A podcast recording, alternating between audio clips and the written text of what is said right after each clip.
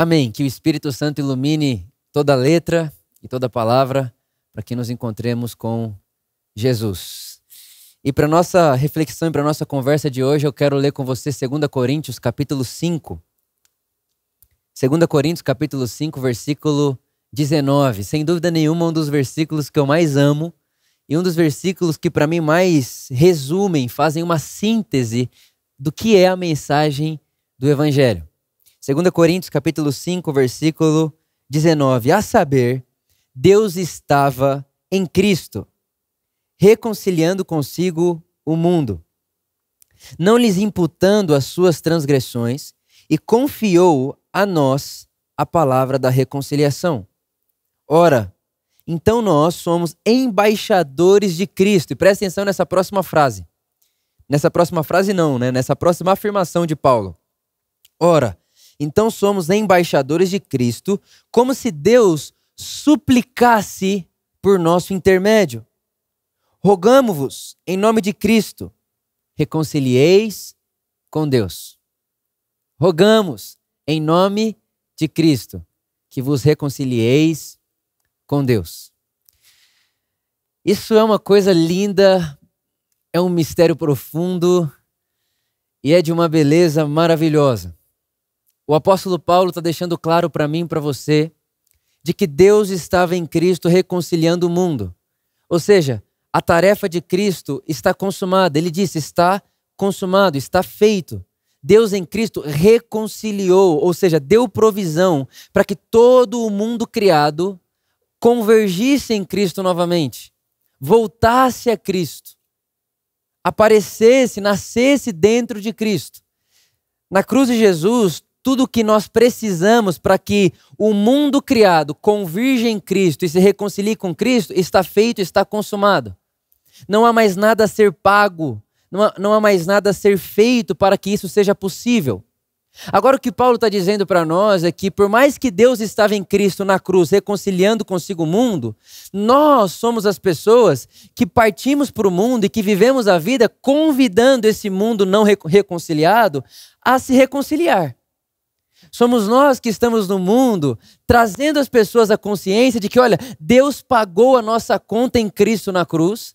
E porque Deus estava em seu Cristo na cruz, não imputando os nossos pecados a nós, mas colocando sobre ele a nossa maldade, colocando sobre ele a nossa escuridão, nós podemos nos reconciliarmos com Deus pela graça. Essa mensagem está dentro de mim, dentro de você. Deus deu para gente. E o Paulo vai dizer que é como se Deus estivesse no mundo suplicando e exortando as pessoas e convidando as pessoas através de nós. Isso é de uma profundeza maravilhosa, isso é de uma profundidade maravilhosa, porque o que Paulo está dizendo é o seguinte: Vitor, por amor, foi dado a vocês esse encargo e essa missão de convidar o mundo a voltar para dentro de Deus e se reconciliar com Deus. Vocês são participantes dessa obra reconciliadora de Deus. Em Cristo há provisão para o mundo se reconciliar com Deus. Mas quem vai contar para o mundo que essa provisão existe? Quem vai contar para o mundo que Deus encarnou, veio para o mundo atrás de reconciliar toda a humanidade? São vocês. E não tem como falar disso com você sem me lembrar da oração de Jesus, a oração do Pai Nosso, a oração que ele nos ensinou. Pai nosso que estás nos céus, santificado seja o teu nome. Venha a nós o seu reino e seja feita a sua vontade, assim na terra como é no céu. Seja feita a sua vontade, assim na terra como é no céu. Quando Jesus diz seja feita a sua vontade assim na terra como é no céu, o que ele está dizendo é, Pai, que a sua vontade seja feita aqui na terra onde os homens governam, como ela é feita no céu, que é onde você governa. O que Jesus está deixando claro para nós é, Pai, olha, que a sua vontade seja feita no mundo, aonde o homem governa, a humanidade governa, da mesma maneira que ela é feita no céu, que é onde você governa. Irmãos, essa é uma beleza profunda do, do ser humano. Deus deu o governo da, da terra, Deus deu o governo do mundo para o ser humano. É isso que o salmista Davi disse no Salmos capítulo 115. Os céus são os céus do Senhor, mas a terra ele deu aos filhos dos homens. E é muito bom e é muito bonito a gente saber disso, que Deus, Deus deu a terra, Deus deu o governo da terra para a humanidade. É por isso que quando você vai lá para o Gênesis, para o Éden, Deus diz: façamos nós o homem a nossa imagem e nossa semelhança e governe ele sobre todas as coisas. Inclusive, essa é uma das diferenças da ideia grega para a ideia dos hebreus. Tem um rabino que eu gosto muito, se chama Heschel. Ele disse que o que difere o judaísmo, a tradição de Israel, de todas as outras tradições, é que fica muito claro na tradição de Israel de que Deus tem parceria com o homem. Os gregos, eles leem a humanidade e o ser humano como parte do todo. Os gregos vão dizer para a gente o seguinte: não, o ser humano é mais uma coisa na criação. O, o, ser humano, ele faz parte do cosmos. O ser humano, ele, ele é como o mar, ele é como os animais, ele, é, ele, ele é mais uma coisa na criação. Os hebreus não. Os hebreus, eles vão ler o ser, eles leem o ser humano e eles percebem Deus tratando o ser humano como parceiro. Nós somos parceiros de Deus na história. Nós temos com o que colaborarmos. É como se a humanidade e Deus tivesse algo em comum e uma tarefa em comum. Deus deu o governo da humanidade para o homem. E isso é muito bonito. Isso é maravilhoso. Porque o plano de Deus é esse. Efésios capítulo 1, versículo 10 diz que o plano de Deus é de fazer todas as coisas convergirem em Cristo Jesus. Só que a maneira com a qual Deus faz isso é colocando seres humanos, a sua imagem, a sua semelhança no mundo e dizendo a eles: Olha, eu coloquei em vocês a minha imagem, a minha semelhança, para que vocês cuidem do mundo. Então repare, nós, a humanidade, seres humanos, nós não somos os donos do mundo. Deus é o dono do mundo. Nós somos os cuidadores do mundo. Nós estamos cuidando do mundo de Deus, governando o mundo de Deus. E isso que é muito bonito, porque nós temos essa parceria com Deus. Nós fazemos esse movimento com Deus. Deus deu a terra para o humano. Deus deu a terra para a humanidade. Homem, humanidade, homem e mulher, governem sobre a terra. Reproduzam na terra o meu governo através da imagem que eu coloquei dentro de vocês, em vocês. Eu fiz vocês a minha imagem para que vocês reproduzam a minha imagem em tudo que vocês colocarem à mão de vocês. Então a humanidade é colocada na terra para cuidar da terra como Deus cuida do céu. E isso daí fica muito claro na oração de Jesus, Pai, que a sua vontade seja feita aqui na terra. E quando Jesus diz que a sua vontade seja feita aqui na terra, é muito óbvio que nem tudo que acontece é vontade de Deus. Nem tudo que acontece é plano de Deus. Porque o plano de Deus a ideia de Deus, o motivo de Deus ter iniciado, quando, quando Deus decide criar, a ideia de Deus é simples: é reproduzir o seu reino, expandir o seu reino através da sua família. Então Deus é rei. E ele quer expandir seu, seu território, ele quer expandir seu reino para mais lugares. Ele é amor, e amor se multiplica, amor se doa, amor cria. Tudo que ama se multiplica. Ele está se multiplicando e ele se multiplica na criação. E ele se coloca na criação, na humanidade. É por isso que a humanidade, o ser humano, não é mais uma coisa no mundo. Sim, nós participamos das coisas criadas, nós fomos criados por Deus, mas nós recebemos de Deus a imagem de Deus. A natureza diz pra gente que Deus é grande, que Deus é um artista maravilhoso, que Deus sabe fazer coisa bonita. Mas só o ser humano com consciência pode dizer: Deus é Pai, Deus é amor, Deus é perdão, Deus é misericórdia. Está dentro do ser humano e desse presente de Deus, que é o sopro da vida. Todas as outras coisas Deus criou e viu que era bom. Mas o ser humano, Deus cria, ele forma do pó da terra e ele sopra o divino dentro do ser humano. Então, o humano é essa mistura de pó da terra com sopro divino. E para esse ser humano, Deus dá o governo. Porque os céus são os céus do Senhor. E a terra ele deu ao humano. Ao humano. E faz parte da imagem de Deus nesse humano, nesse ser humano, nessa humanidade, o ser livre.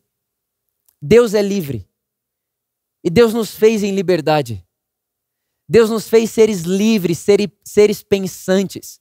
Inclusive, a nossa dignidade está em, está em podermos escolher a vida que queremos viver. E quando Deus ele faz esse ser humano a sua imagem e semelhança, ele dá para o ser humano, inclusive, essa realidade de liberdade. Olha, você pode escolher até se rebelar contra mim, Criador. Você pode escolher seguir por um caminho que eu não que eu não te recomendo. Você pode fazer isso e eu te dou esse direito porque eu te amo. Porque não é amor não te fazer livre, humanidade. Eu te faço livre, eu te faço em liberdade. E a gente sabe o que acontece. A humanidade ela vira as costas para Deus e ela passa a estabelecer no mundo o seu próprio governo. A humanidade está no controle. A humanidade começa a se organizar de uma forma que começa a faltar para um oprimir o outro, maltratar o outro. Mas Deus não está fora da história. Deus, ele transcende todas as coisas, mas ao mesmo tempo que ele transcende todas as coisas, o apóstolo Paulo diz que ele está em todas as coisas. Deus não nos deixou ao léu. E ele tinha um plano. O plano dele sempre foi e sempre será fazer convergir em Cristo Jesus todas as coisas, nos céus e na terra, e fazer da terra como é no céu. Esse sempre foi o plano, e o plano de Deus não pode ser frustrado. Então você sabe muito bem dessa alienação do homem de Deus, da humanidade de Deus. Deus escreve, ou melhor, Deus já tinha isso em mente. Deus encarnaria no mundo, Deus viria para o mundo. E é muito interessante você saber disso, que quando Deus dá a terra para o humano, para que Deus venha para a terra, ele vem como humano. Homem. Porque a terra é do homem. A terra é da humanidade. Então Deus se faz humano. Tende em vós o mesmo sentimento que houve em Cristo Jesus, que sendo Deus, não usurpou o ser igual a Deus ao que devia pegar-se, antes tomando forma humana. Ele veio para a terra. E esse Deus que está vivendo em Jesus, ele vem nos mostrar quem Deus é, Jesus é a palavra final de Deus, ele vem nos revelar de fato quem Deus é, o que esse Deus planejou, o que esse Deus pensou quando criou, qual é o plano desse Deus para a sua criação. Em Jesus nós temos a resposta para isso, e em Jesus nós também temos a resposta de quem o Vitor, de que tipo de ser humano o Vitor deve ser. Jesus é a expressão do ser humano perfeito. Jesus é o ser humano que Deus tinha em mente quando pensou: através desse tipo de gente, o meu governo se estenderá e não terá fim na terra. Através desse ser humano, o meu governo se estenderá de geração em geração para sempre, através de um ser humano como Jesus. Então, em Jesus, nós temos ao mesmo tempo Deus vivendo no mundo e ao mesmo tempo quem o Vitor deve ser, como o Vitor deve viver. Tudo ali revelado em Jesus. E esse Jesus, que é Deus vivendo em, em, na humanidade, que é Deus vivendo na condição humana, obviamente nascido sem pecado, porque é nascido do Espírito esse Jesus, vivendo em condição humana, como ser humano, pó da terra, sopro divino, o Espírito divino sobre ele, Jesus, um ser humano, com uma comunhão perfeita com Deus, vem nos revelar e vem nos mostrar a ideia genial de Deus. Como Deus pensa a humanidade e o que Deus está fazendo no mundo.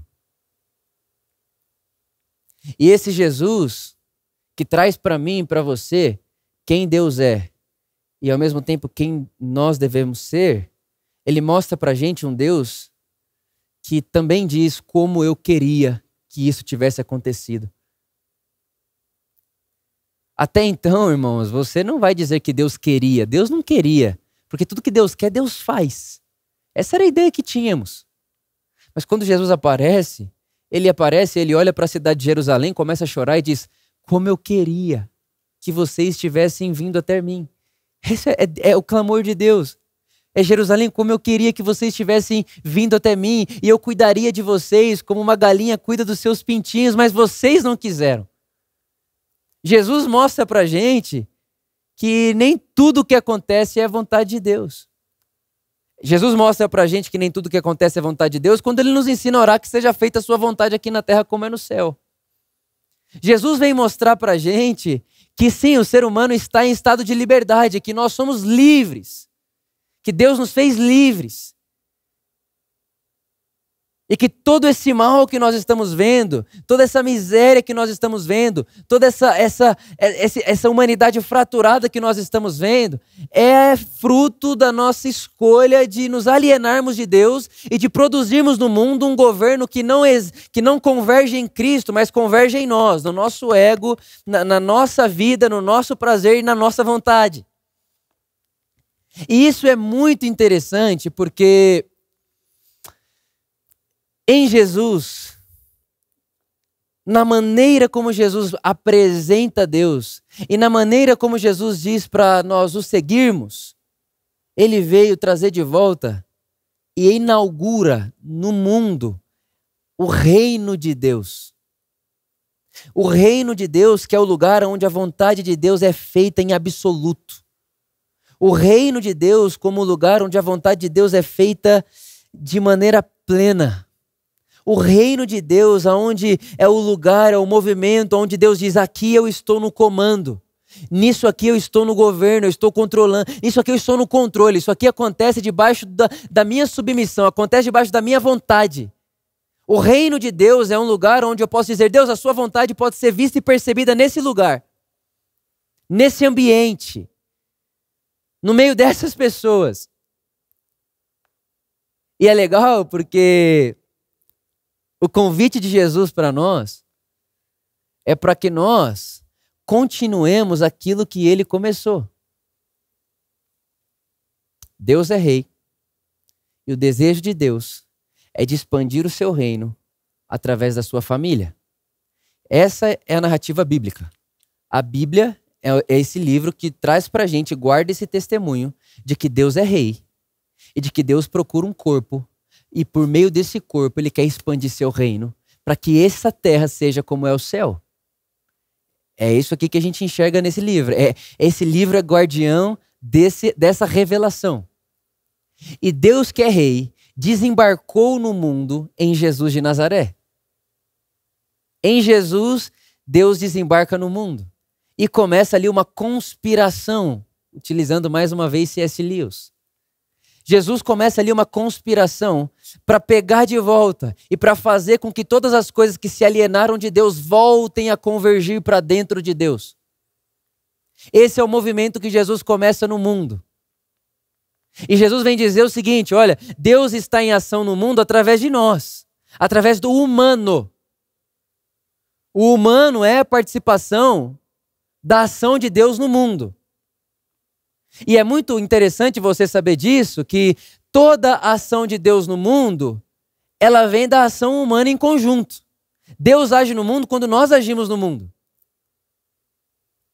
Deus passeia no mundo quando nós passeamos no mundo. Deus abençoa o seu vizinho quando você abençoa o seu vizinho. E esse é o plano de Deus. Deus quer um corpo. Deus quer um corpo. Deus tem muito mais para dizer do que um livro pode ter escrito.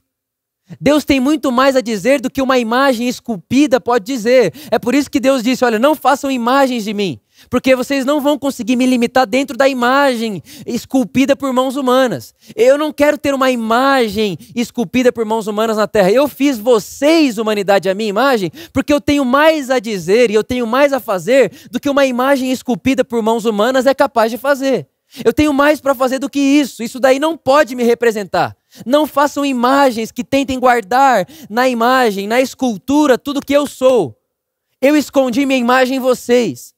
E eu estou no mundo, em ação no mundo, através de vocês, humanidade. E isso produz em nós e precisa produzir em nós um senso de responsabilidade. Um senso de responsabilidade. Porque Deus está em ação no mundo através de nós. Eu gosto muito de um teólogo chamado Juan Luiz II. Ele disse que quanto mais o homem faz, mais Deus faz. Quanto mais o homem faz, quanto mais a humanidade se propõe a amar, a praticar a justiça, a lutar pela paz, mais Deus faz. Salmos capítulo 70 diz que Deus estava escondido na mão nas mãos de Moisés e Arão, pastoreando o povo de Israel. Olha que coisa maravilhosa. Deus escondido na mão de Moisés e Arão estava pastoreando Israel. Quem pastoreava Israel? Arão e Moisés. Então, é quem estava nas mãos de Arão e Moisés? O próprio Deus. Então, Deus, Moisés e Arão pastoreavam Israel. Irmão, eu queria que você se sentisse agraciado nesse dia, porque Deus convida a mim, a você, participarmos com Ele da história da reconciliação do mundo. Deus estava em Cristo, pagando toda a provisão para que o mundo se reconciliasse com Ele. Toda a dívida está paga, tudo que precisava para que o mundo volte para dentro de Deus e que volte para o plano e vontade perfeita de Deus, já foi realizado na cruz. Agora, nós que sabemos dessa dívida paga, nós que sabemos desse Deus que estava em Cristo, reconciliando consigo o mundo, nós precisamos sair pelo mundo anunciando com a nossa vida, anunciando com o nosso discurso discurso, anunciando com a nossa postura de que isso foi feito, de que isso já é uma realidade na nossa vida aqui e agora. A vida eterna já é uma realidade presente para a gente agora. Isso é o reino de Deus. Isso tudo gera uma, uma questão na minha e na sua cabeça. Inclusive, essa é uma das coisas que, ah, quando eu vejo, me faz até mal. Quando pessoas colocam na conta de Deus coisas que Deus não faz. Na verdade, tem três perguntas que nós precisamos responder. Primeira, o que só Deus faz. Segunda, o que só a humanidade fraturada, alienada de Deus faz. E terceira, o que nós podemos fazer em comunidade com Deus, em parceria com Ele. O que nós, como colaboradores de Deus, que como o apóstolo Paulo nos chama, podemos fazer com Ele. Primeiro, o que Deus faz, o que só Ele pode fazer. Segundo, o que só a humanidade fraturada pode fazer. E terceiro, o que nós podemos fazer juntos. E para tentar exemplificar isso para você, enquanto eu meditava sobre tudo isso, eu pensei no sexo. Sexo é uma dádiva de Deus. O ser humano não inventou o sexo. Deus fez o sexo. Sexo é sagrado. O sexo é santo. E a reprodução que o sexo produz é santa também. O prazer do sexo é santo e a reprodução que é produzida pelo sexo também é santa. Deus fez o sexo. Isso só Deus poderia fazer. Só Deus. Agora, não é porque Deus fez o sexo que quando existe um estupro, acontece um estupro, Deus está em ação naquele estupro. Não, o estupro acontece porque existe uma alienação de Deus no governo humano. E o homem está utilizando do que só Deus faz para o seu próprio eu, para a sua própria doença e para a sua própria fratura, para a sua própria enfermidade. Agora, eu, eu não posso dizer porque é, é, é, um, é sexo que está acontecendo ali, se é que eu posso dizer que é sexo. Mas não, não tem como eu dizer que aquilo ali é, é vontade de Deus. Só Deus pode fazer uma coisa dessa. Essa beleza, essa coisa maravilhosa. Só Deus pode fazer. E Ele nos dá isso de presente. Mas não significa de que, que todo ato sexual é vontade de Deus. Não significa. Deus deu para gente, por exemplo, a floresta, a natureza. Só que se a gente não cuidar da natureza, se a gente não, se a gente não cuidar do, do terreno, ele não vai virar um jardim sozinho. Se você não cuida do terreno, ele vira um matagal, ele vira uma confusão. Você com certeza já passou em estradas, você olha para o lado, era uma, uma coisa bonita, mas vira uma confusão, de, vira, fica até meio esquisito. Por quê? Porque Deus deu, mas ele convida o homem a participar daquilo que ele deu. Ele convida o homem a participar daquilo que ele fez. Então, homem, aqui, ó, eu te dou a terra. E a terra produz, a, a terra produz, ela, ela frutifica. Mas eu coloco você na terra como guardião, como cuidador.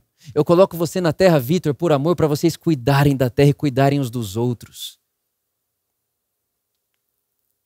Então, sim, Deus age no mundo através da humanidade.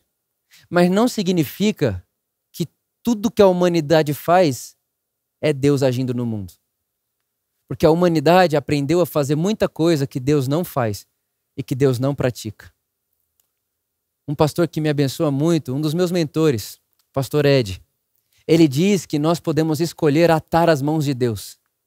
É como se em algumas situações da nossa vida nós escolhêssemos que Deus uh, ficasse com as mãos presas. Ele, é como se Deus dissesse, Vitor, olha, nisso aí que você está colocando a mão agora, eu não, eu não coloco a minha mão, eu não abençoo isso daí. Tratar as pessoas, Vitor, eu não trato as pessoas assim. Outro exemplo que eu posso dar para você: o homem não tem potencial, o homem não tem capacidade de produzir amor por si só. Amor é uma dádiva de Deus. O homem não construiu, o homem não foi quem criou o amor. Ah, o homem é o criador do amor. Não, Deus é a fonte do amor, porque Deus é amor. O homem não tem como criar amor por si só. Então, enquanto há amor, Deus está agindo no mundo. Agora, quando a, a, a relação que um dia foi de amor se transforma em ódio, nessa relação de ódio eu já não posso mais dizer que Deus está operando através do humano. O que está operando através do humano numa relação de, ordem, de, de, ódio é a liberdade amorosa de Deus surtindo efeito na vida desse ser humano que está escolhendo viver e andar por um caminho que Deus disse: não vá por aí. Isso aí mata o outro, isso aí mata você. É por isso que Jesus é a, é a, perfeita expressão do ser humano perfeito em perfeita comunhão. Porque Jesus diz sim para o Pai. Jesus diz, Pai, que seja feita a sua vontade. Enquanto Adão diz, Pai, Deus, que seja feita a minha vontade. Então no mundo existem essas duas vontades. A vontade dos humanos que estão dizendo que seja feita a vontade de Deus. E as vontades dos humanos que estão dizendo que seja feita a nossa vontade. Porque o que importa é a nossa vontade, o nosso prazer e a nossa vida. E o convite do Evangelho, o convite do reino de Deus é que vivamos pela vida, dizendo, Pai, que seja feita a Sua vontade, assim na terra como é no céu, e eu quero encarnar essa vontade. Eu quero encarnar isso tudo. Eu quero participar da Sua ação no mundo. Eu quero participar da Sua ação no mundo. E tendo tudo isso em vista, tendo tudo isso no seu coração, no meu coração, eu quero lembrar algumas coisas para você. A primeira coisa que eu quero lembrar para você é que todos nós, nós vivemos em nome de Jesus. Nós somos seus representantes. Jesus disse em João capítulo 13 que quem recebe um dos dele, um de nós, recebe o próprio Jesus. Queria lembrar você que nós estamos vivendo no mundo e que Jesus nos trata como seu corpo que nós estamos em missão no mundo. A grande pergunta é como seria a nossa cidade, o nosso bairro? Como seria para os nossos vizinhos ter o próprio corpo de Jesus vivendo ali? Essa é a igreja. Nós estamos em missão no mundo. Como seria uma família onde Jesus, o corpo de Jesus está presente ali? Isso aí é a igreja. Isso é o convite do Evangelho. Lembre-se disso. Nós vivemos em nome de Jesus. A segunda coisa que você precisa saber e que você precisa se lembrar é: Deus não faz por você. Deus não faz por você. Deus faz com você. Isso muda tudo. Tem muita gente esperando Deus fazer por elas. Ah, eu quero que Deus salve o meu casamento. Deus não vai salvar o seu casamento. Não vai. Exceto se você dizer, Deus, viva em mim, eu, eu te dou espaço para que você viva em mim de uma tal forma que eu que eu produza essa coragem dentro de mim, que eu produza essa vida dentro de mim e que tudo aqui que está fora de mim vai entrar no seu caminho conforme eu te deixar viver através de mim. Agora, achar que vai abrir o céu e que vai vir um poder lá de cima e que vai acontecer uma coisa lá, Deus não vai fazer isso daí, irmãos. Ele, Deus, Deus não, ele não vai pagar a sua conta. Deus ele não vai descer lá e pagar a sua conta no banco. Não, Deus te deu a vida, Deus sustenta o seu ser. Deus está por detrás do fundamento da sua existência e agora ele te encoraja a viver e mais do que isso, ele vive dentro de você. Então lembre-se disso: Deus não faz por você, Deus faz com você. É por isso que Jesus diz: indo por todo mundo, enquanto vocês vão pelo mundo, eu estarei com vocês. Porque esse é o mistério que estava oculto e a nós foi revelado. Cristo em nós, esperança da glória. Cristo em nós, esperança da glória. Então lembre-se disso. Deus, ele é soberano. Ele sabe de todas as coisas, mas ele não é controlador. Ele não é controlador. Deus, Deus não, você não é um fantoche na mão de uma força maior. Você não é um, um, um robô na, força de uma, na mão de uma força maior, de alguém que está controlando você.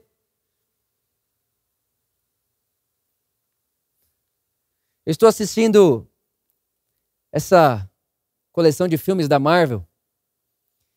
E existe uma realidade lá dentro da Marvel que se chama Hydra. E essa Hydra aí tem um momento da, da história que ela, ela entra dentro da cabeça do soldado invernal e ele para de agir por si mesmo. E ele começa a agir de acordo com a Hydra. Tipo, ele já não tem mais vontade própria. Ele se torna literalmente um robô. Inclusive, ele esquece das coisas da vida dele passada e ele só lembra o que a Hydra quer que ele lembra. Ele só faz o que a Hydra quer que ele faça. E tem muita gente confundindo a Hydra com Deus.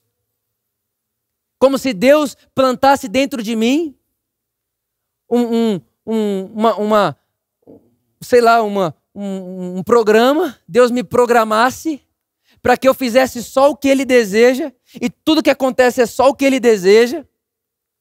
E aí alguém vai dizer para mim, Vitor, mas existem vários versículos bíblicos, por exemplo, não cai um fio da cabeça sem que Deus queira, sem que Deus saiba. E a gente começa a trazer as coisas para essa literalidade como se tudo o que acontece fosse determinado, planejado e realizado por Deus, inclusive até a pandemia. Deus quis, Deus planejou, Deus determinou e Deus fez que ela acontecesse. E a gente não se lembra, e a gente não percebe essa beleza que é esse Deus tão humilde e tão soberano que, em sua soberania, escolheu agir no mundo através da humanidade feita à sua imagem e semelhança. Então, por favor, lembre-se disso. Nós vivemos em nome de Jesus. Nós vamos para o mundo em nome de Jesus. Quem nos recebe, recebe o próprio Jesus. Nós vivemos na presença de Deus, mas mais do que na presença de Deus, nós vivemos conscientes de que estamos na presença de Deus. E mais do que conscientes de que estamos na presença de Deus, vivemos conscientes de que nós somos a presença de Deus no mundo. E a terceira coisa que eu queria que você guardasse no seu coração é que se o Senhor não guarda a casa, em vão trabalha o sentinela. Se o Senhor não edifica a casa, em vão trabalha o sentinela. Se o Senhor não edifica, em vão trabalha os que estão edificando. Repare, guardar a casa e edificar a casa é um trabalho de quatro mãos. Não é um trabalho só de Deus, nem um trabalho só do sentinela. Então não é o Vitor fazendo sozinho, mas também não é Deus que vai fazendo isso sozinho. Deus nos convida para uma colaboração, para viver uma, uma vida em parceria. É isso que o apóstolo Paulo vai dizer, que é o mistério que estava oculto. Cristo em nós.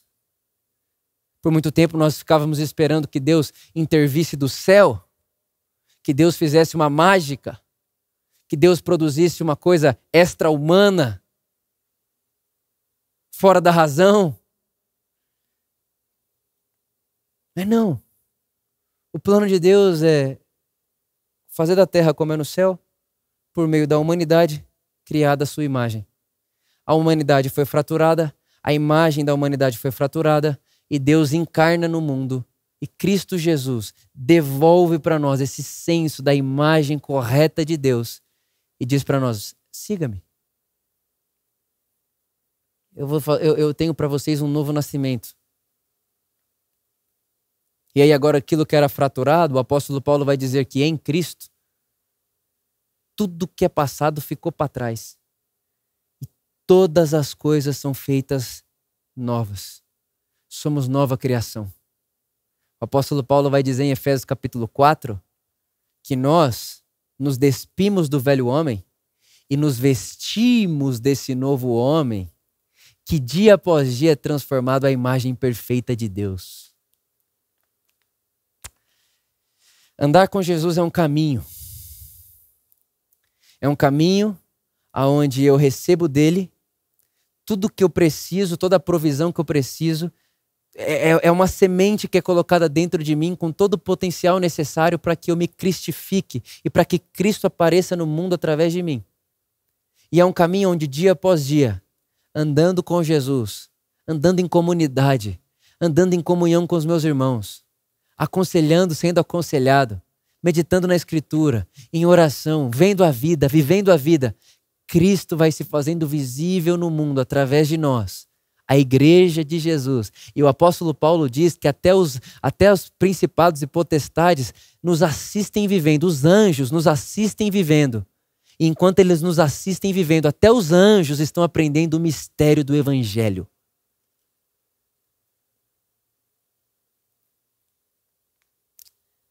Para a gente terminar e orar, imagine comigo todo templo, todo templo de toda religião tem um lugar que é mais sagrado dentro desse templo. E o lugar que é mais sagrado guarda e traz e carrega a imagem do Deus que é adorado nesse templo. O templo inteiro é sagrado, mas o que é de mais sagrado está dentro de algum lugar ou posicionado em algum lugar. E nesse lugar tem uma imagem, a imagem desse Deus. E o Deus, de, o Pai de Jesus, Jesus, que é o nosso Deus, ele desde o começo disse: não façam imagens para tentar dizer quem eu sou. Não tentem me guardar numa imagem. Porque desde o início eu já coloquei a minha imagem em vocês. Para a gente terminar, eu queria propor para você esse pensamento. O mundo sendo o grande templo de Deus. E se em todo templo tem uma imagem que reflete a glória desse Deus, no mundo que é o grande templo de Deus, Deus colocou a humanidade carregando a sua imagem. Para que a humanidade viva o mundo, viva a vida, revelando não só a grandeza, não só o poder magnífico desse Deus, mas o seu caráter, que é manso, que é amoroso, que é gentil, que é humilde. Todas essas características de Deus, conhecidas e reveladas em Jesus. Por isso eu quero dizer para você: você é o protagonista da sua história. Tem coisa que só Deus faz, e o que só Deus faz, ele já fez. Ele já fez, já está feito.